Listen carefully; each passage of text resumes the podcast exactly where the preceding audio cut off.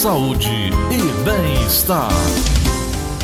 O câncer de pênis preocupa, mas o de próstata ainda é o que mais acomete homens em todo o país. Segundo dados do INCA, ele corresponde a 29,2% dos tumores incidentes no sexo masculino e matou quase 16 mil pessoas no ano passado. Esse ano serão 65 mil novos casos, sendo 6 mil na Bahia e mil em Salvador. Uma estimativa, já que muitos pacientes só procuram o especialista quando a doença já está em estágio avançado.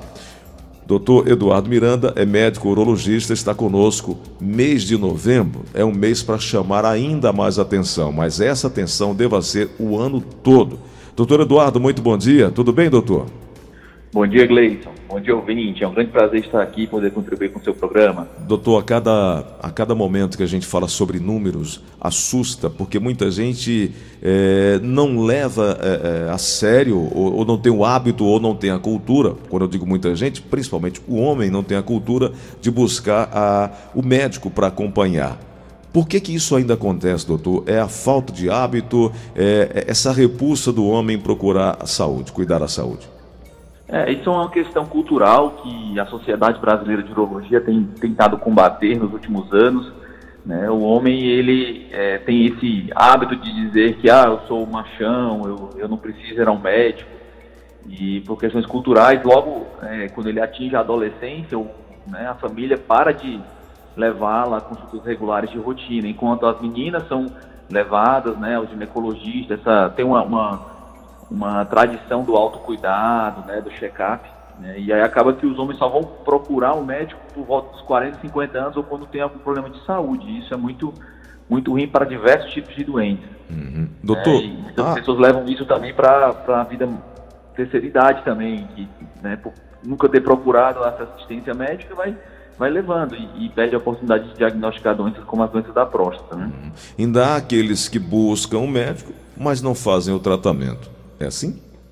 Com certeza, né? Então tem é, é, uma série de questões que precisam ser trabalhadas né, no imaginário da população masculina, é, quanto a todos os cuidados que devem ser feitos, né, exames e aderência, né? Às vezes ele até toma uma atitude, vai um primeiro momento, mas se não der sequência, se não der acompanhamento adequado, isso aí não, não vai ter o mesmo desfecho, entendeu? Uhum. Doutor, sintomas como dor ao urinar ou sangramento pode ser um alerta muito sério para que o homem busque o mais rapidamente esse atendimento, né?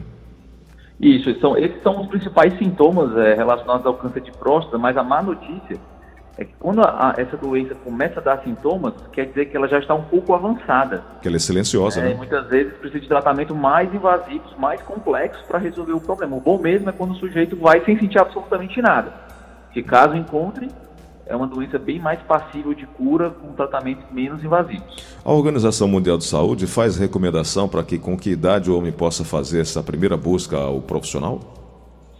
É, isso aí varia em relação ao mundo, né? Atualmente aqui no Brasil a gente segue as orientações da Sociedade Brasileira de Urologia, que a partir dos 50 anos, todos os homens devem fazer um acompanhamento adequado ao risco familiar individual que a pessoa tem.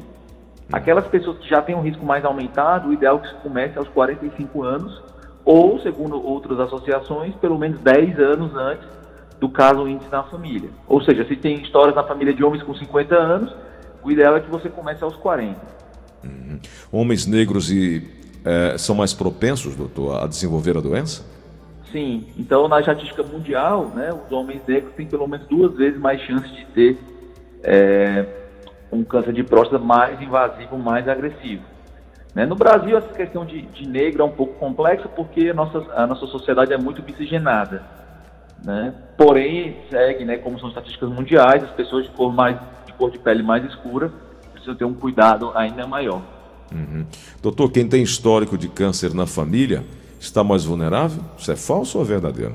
Não, isso é verdadeiríssimo. Né? Cada vez mais é, estudos científicos mostram que existe um componente hereditário. O que aumenta é, o risco, né?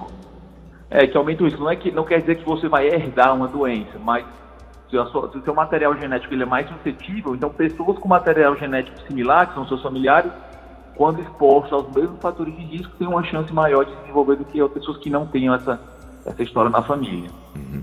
Dentre os tipos de câncer comum entre os homens, próstata está no topo ali da tabela, né? Ah, sim, né? E o câncer de próstata está associado ao envelhecimento, né? Porque com o passar do tempo o homem vai sendo exposto aos fatores de risco e, e há uma, um aumento de chance de desenvolver o câncer de próstata, né? Então existem estudos que fizeram, né, em homens mais velhos, próximos aos 100 anos, existe uma estatística clássica que diz que se todo mundo viver para sempre, todo mundo vai desenvolver câncer de próstata. O que acontece é que algumas pessoas têm outras doenças que acabam falecendo antes, mas é, é uma coisa inexorável, né? Uma coisa que vai acontecer. Então você precisa acompanhar. Quem tem baixo risco acaba que vai desenvolver muito mais lá na frente, ou, ou não nessa vida, digamos assim. Então é, é de tão frequente que é o câncer de próstata. Hum. Né? E, e durante a vida, cerca de um a cada seis homens vai ser diagnosticado com câncer de próstata em algum estágio, entendeu? Doutor, a falta de higiene ou uma higiene precária pode também eh, acabar ocasionando a, a, facilitação desse contágio? Desculpa dessa Na doença. verdade, é, nem tanto, né? O câncer de próstata é mais com, está mais associado com tabagismo, com maus hábitos de saúde, né? então pacientes que fumam, pacientes obesos, que não fazem atividade física, isso cada vez mais está associado com quadros de uma inflamação sistêmica, né, como se ele tivesse uma, uma doença que vai inflamando os tecidos e isso desencadeia, né, facilita o desenvolvimento de tumores na próstata. Por outro lado, a questão da higiene está muito mais associada com câncer de pênis, hum. que é um câncer que é raro no mundo, mas no Brasil. Caiu a ligação.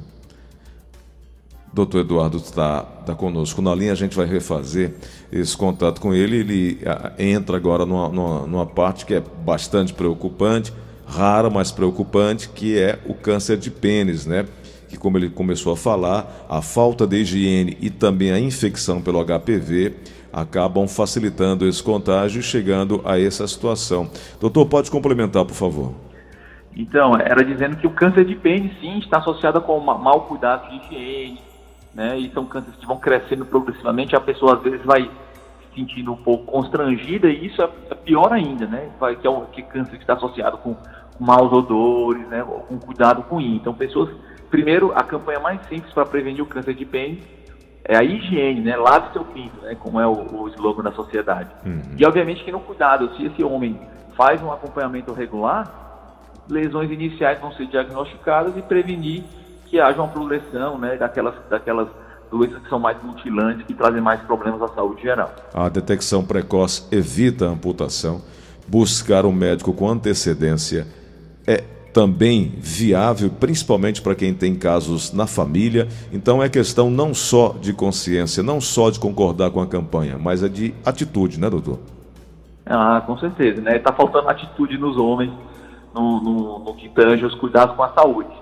Né? E obviamente que tem esses cânceres que a gente está falando, né, que são da parte genital masculina, mas o ideal era que se expandisse para todos os quesitos, né, da, da, da, saúde como um todo, da pressão, controle e, e, e até evitar o desenvolvimento de diabetes, manter a atividade física, evitar o uso de drogas e, e consumo abusivo de álcool, isso requer um acompanhamento longitudinal, um acompanhamento contínuo da, da saúde, sempre estar tá buscando melhorar e controlar os problemas que apareçam. Bom, o câncer que nós estamos falando, que é o câncer de próstata, exclusivamente dos homens, mas a esposa, a companheira, a filha, a namorada, tem um papel fundamental nesse encorajamento e nessa conscientização, né, doutor?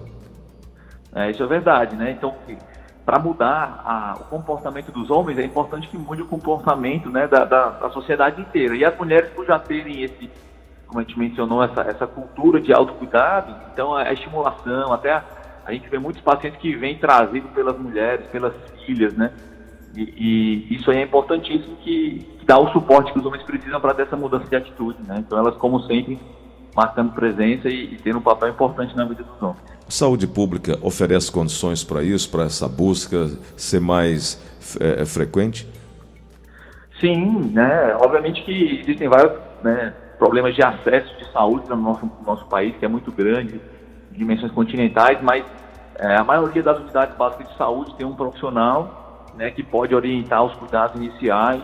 Né? O ideal é que seja um profissional da área da urologia para fazer o toque retal e solicitar o exame de sangue de PSA, né, que combinando essas, esses exames, esses, tanto o exame físico como o exame de sangue, você tem uma, uma eficácia de 95% na detecção dos, é, dos cânceres de próstata, mas médicos né, da unidade básica de saúde também conseguem né, fazer uma triagem inicial das, das doenças é, iniciais, obviamente no, na ausência de um urologista, o médico pode fazer o, devido referenciamento, pode adiantar e pedir algum tipo de exame.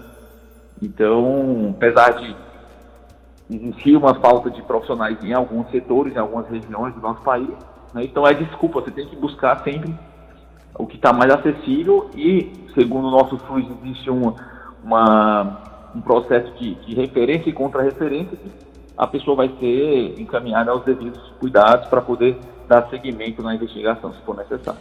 Doutor, muito obrigado pela gentileza de conversar conosco. É uma prestação de serviço que a gente procura fazer, alertar, trazer a informação, um especialista na área com a sua qualidade, com a sua, com a sua, é, com o seu conteúdo. A gente não pode abrir mão. Portanto, quero te agradecer. Sei que o senhor está aí atendendo, mas nos cedeu esse espaço. Muito obrigado pela gentileza. Eu que agradeço pela oportunidade, viu, Gleison? Conte, é, conte sempre comigo. Um grande abraço. São 9 horas e 51 minutos. Quero só lembrar que no Ceará, aqui em Fortaleza, por exemplo, nós contamos com o Centro de Atenção à Saúde do Homem, que já está funcionando desde 2018 e que você pode procurar no centro de Fortaleza. Não tem dificuldade. O homem precisa ter, acima de tudo, consciência e evitar esse problema está é, é, a, a, um passo, né? Como diz a campanha da Sociedade Brasileira de Urologia, lave o pinto, né? Pode até parecer algo grosseiro, mas na verdade é super importante que tenhamos aí essa tomada de posição. Tenho dois amigos passando por uma situação bastante complicada,